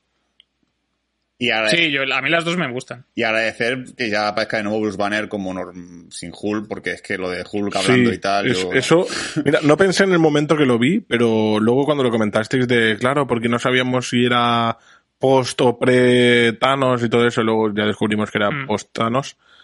Eh, agradezco mucho que no esté el Hulk banner este. Porque no, no funcionaba. Así que sí, es, es post, lo- es post Endgame, por eso, porque tiene, tiene el brazo roto, así que tiene sentido con lo que pasa en Endgame. Exacto. Y tiene como una especie de pulsera con una luz verde. Que vi así un poco de refilón, que vete tú a saber qué El marcapasos. Sí. Pero no- Bueno, que la gente ya con su Sí, se ha puesto en modo colibrí. La gente haga con sus pajas es- mentales ya de porque Brie Larson se va un momento la, la Capitana Marvel porque tiene un aviso, ya que si es la guerra Skrull, que si se ha ido a luchar y luego mejor se ha ido al baño, ¿sabes? A cagar. O sea, que al final. O sea, a lo mejor se ha ido porque tenía partido de béisbol de la. de alguien. De la hija Sí, negrita. Ah, no, la hija, no. Sí. Juega la liga, juega la liga fantasía. Y ya está. ¿Sabes? O al Marvel Champions y se Oh. vuelve todo super meta. Y aprovechan para anunciar juegos de mesa. Y luego la segunda etapa post créditos a mí personalmente me parece que es, que es un poco decepcionante porque es un poco introducción a lo que puede ser Sanchi 2, aunque también se está rumoreando Disney de Disney, serie de Disney Plus de los 10 anillos, cosa que me parece una gilipollez como una puta casa, pero bueno, está ahí el rumor también de la organización de los 10 anillos y cómo funciona y todo el rollo. Pero bueno, básicamente nos deja entender que la hermana se va a volver villana y va a ser como la líder de los 10 anillos. No lo va a destruir la, la compañía, sino que se la queda a ella. Sí. Pero me, Sí. me parece una manera bastante cutre de decir Y eso. además que es lo que ha Sí, dicho Dani, claro. que es que no viene a cuento. O sea, ¿por, por qué de repente se hace malvada? ¿no? No, a lo- sí, bueno, o sea, a lo mejor no es que se hace malvada, sino que quiere continuar la empresa del padre, pero de otra manera. O sea, no sé. Quiere dirigir porque la han tenido cohibida todo el rato. Sí. No, no ha podido Ah, sí, participar, también. no ha podido hacer nada. Dice, pues ahora es mío y lo controlo. Mm, no sí, es- lo que, es- lo que no sabemos si se ha vuelto mala o eso es lo que decís, que igual quiere eh, aprovechar la empresa pues para llevarla pues de, de otra manera, ¿no? No creo que hagan serie propia en Disney Plus. Yo lo que creo es que los usarán como villanos recurrentes en otras cosas. Y ya Ujú. está. Pero yo más que malos los veo como unos malos que hacen cosas buenas. Lo veo algo más así, en plan controlar el mal haciendo el mal. Bien, Muy meta, bien, ¿no? bien. Pero, pero se entiende. Como ETA. Como ETA, sí. Eh, pregunta Imanol Marvelita. Supongo que los 10 anillos no se pueden convertir después en la mano de los villanos de. Eh, No, no, son grupos diferentes. Vale, vale, vale. A lo mejor yo que sé, a lo mejor esta era parte de esto. Pero bueno, a mí personalmente, lo- ahora que lo hemos mencionado al principio del podcast, me ha venido la idea de que hubiese sido muy guay introducir a Iron Fist de escena post créditos. Un Iron Fist nuevo, obviamente, no el, no el de la serie de mierda de Netflix, sino uno en plan de, yo que sé, que de repente aparece alguien con el, se ilumina, se ilumina el puño, solo haces plano del puño y ya, ya flipas y dices, ¡wow! Iron Fist en Sanchi 2. O sea, ya con eso te, te mola un montón porque puede ser un dúo interesante los dos. Pero bueno, vemos que no. Mm, sí, luego meter, lo metes con el tema de los héroes de alquiler y toda la movida que se puede enlazar por ahí, ¿no? Mm. Pero sí, la, en realidad la que tiene un poco más de gracia para mí es la primera postcréditos. Sí. Más que nada porque ya integra oficialmente a Sanchi dentro de lo que es el grupo de los Vengadores y toda la movida. Entonces, la cosa va avanzando hacia allí, ¿no? Pero sí, el- yo creo es lo que, lo que estamos comentando, que los 10 anillos los recuperarán seguramente quizá como villanos en alguna serie de Disney Plus, eh, encontrándose quizá con la hermana de San- la parcela de la hermana de Sanchi de vez en cuando por ahí también y tal. O ella intentando limpiar el nombre de los 10 anillos, vete tú a saber. Sí, lo que dices No. tú, lo de Aqu- Aquafina haciendo cameos, lo estoy viendo factible. ¿eh? También podría ser. Sí, Sí, será porque la, sí. la nueva Wong. Eh. Sí, porque si recuperaron a Darcy, a la Kat Dennings de Thor en, en, en WandaVision así por Sí. sorpresa, pues con Aquafina también podría pasar. sí. Sin ningún tanto. problema. Que sea la de los chistes. Mm. La de que la tengan pues para amenizar las reuniones de los Vengadores. y que les diga, que les diga chorradas por el pinganillo o algo. ¿Algún detalle más No, que queréis Por mi parte, yo ya estoy satisfecho con el podcast. Ya, Sánchez me he hecho fecho. en el pollas. Ay.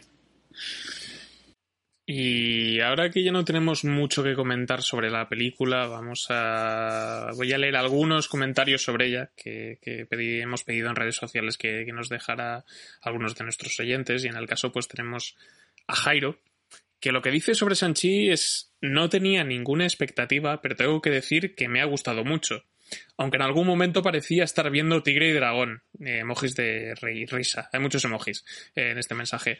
Algo nuevo en el UCM y me encanta. Además, si aparece Michelle Yeoh, siempre está bien. Las dos horas y cuarto pasan muy rápido y mejor no hablar de las dos escenas postcréditos, deseando ver interactuar a Shang-Chi con el resto del UCM. Luego más tarde Marcelo, eh, no, no me la has puesto el comentario tal cual, pero yo lo leo igual, que, que también está guay. Y dice, me ha flipado mucho más de lo que podía esperar. Es posible que para mí sea top 1 primera peli del personaje del MCU. Me lo he pasado increíble. Todo habrá que ver que, que con el paso del tiempo a ver qué pasa. Y Cristian también ha comentado en el grupo de Telegram que, que madre de Dios, me ha encantado. Sube mucho en el ranking de Marvel, al menos en el primer visionado. Eh, y a ver qué es eso, a ver qué tal en el, en el top de Marvel, donde la, donde la colocáis vosotros los que nos estáis escuchando, que también esto también será interesante. Yo así como detalle lo para comentar, porque hemos hablado de, de acogida y demás. Eh, la película ha contado con un presupuesto de unos 150 millones de dólares, más o menos, dentro de la media de lo que son las producciones de Marvel Studios. Eh, en Estados Unidos ha funcionado muy bien. La primera, el primer fin de semana de estreno eh, ha recaudado 90 millones de dólares. Que teniendo en cuenta la hostia de Black Widow, un poco también la de Escuadrón Suicida y toda la movida, parece que lo de estrenar únicamente en salas eh, le ha funcionado Sí, muy bien. a además ha Disney. salido unos twitters de Simu diciendo que Sí. dónde está toda la gente que decía que la película se, lleva- se iba a llevar un ostión diciendo chupadme los huevos, básicamente. Chupadme mis huevos amarillos. y, y veremos cuando se estrene en China, que es el target, el target oficial de la peli. es que no sé si se va a estrenar en China. No, Hostia. ya, yo, tam- yo también había oído que estaba cancelada, pero también he oído también mucha gente que ha dicho que realmente no, que ellos viven en China y, y que ahí está, está, se está pasando. Está todo bien, no hay comunismo Ah, no sé. ni nada. Están, están chachi. todo, todo- todo va guay. A nivel internacional, en donde se ha estrenado, lleva 56 millones. Ujú. que está, está bien también. En total, pues lleva unos 146. Ha tenido muy buen arranque, yo creo que más de lo que esperaban, de lo que esperaban. Yo me alegro, estoy contento. Y, y habrá que ver esto, a ver hasta que, que curiosamente también lo que ha habido como consecuencia es que Sony haya vuelto a marear la fecha de estreno de Venom 2 y la haya adelantado en Estados Unidos al 9 de octubre. Uh, La cuestión es si con algún estreno gordo va a volver a atrasar, no lo sé Mm. pero vete tú a saber. Y así que con estos datos de, de cifras, eh, yo creo que nos podemos despedir para el programa de hoy dedicado a Sanchi. Esperemos que os lo hayáis pasado bien y que hayáis disfrutado de, de nuestras, de nuestras impresiones. Pero, Sul, ¿qué tenemos para la semana que viene? Vale, para la semana que viene, que los enfaden sus espectadores, porque sé que a lo mejor se espera, entre comillas, un podcast sobre la casa de papel. Hemos decidido retrasar un poco ese podcast a cuando esté la segunda parte, que sale en diciembre, o sea, que sale en nada, en dos meses, nada más, y hacer un podcast de casa de papel entero solamente de esas dos partes, ¿no? Entonces, a lo mejor, metemos la semana que viene un batalán de casa de papel entre todos, que puede estar divertido. Si lo ves, si todos estamos al día y tal, podemos hacer cada una opinión de un minuto sobre la, la- la primera parte de la última temporada. Y la semana que viene haríamos el podcast de Ricky Morty, que es el que nos quedó pendiente de la cuarta, quinta temporada. Es, creo que la quinta, me parece. La quinta ya, la sí. quinta. Un poquito hablando de eso, eso, de lo que HBO justo ha terminado la temporada esta semana, así que podemos hablar extensamente de ella y de todo lo que ocurre. Genial, pues eso, hablaremos sobre los Ricky Martins, que, que nos hemos podido poner al día. Y, y a ver si, si nuestros clones malvados no intentan matarnos antes de grabar el programa. Así que nada, esto ha sido GCPD, el programa de verano de Bad Señales. Esperemos que lo hayáis disfrutado. Ya sabéis que podéis contactar con nosotros a través de, a través de redes sociales como Facebook, eh, Twitter o Instagram.